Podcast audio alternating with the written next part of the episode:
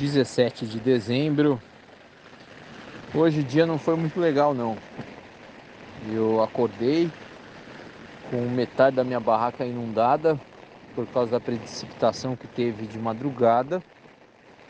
Basicamente porque a barraca é velha, já passou da data de validade e aí não aguenta essas chuvas, né?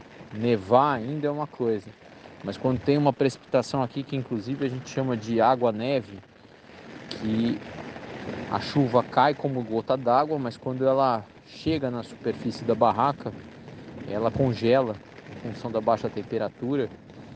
Isso piora porque depois que nasce o dia vem o sol, né?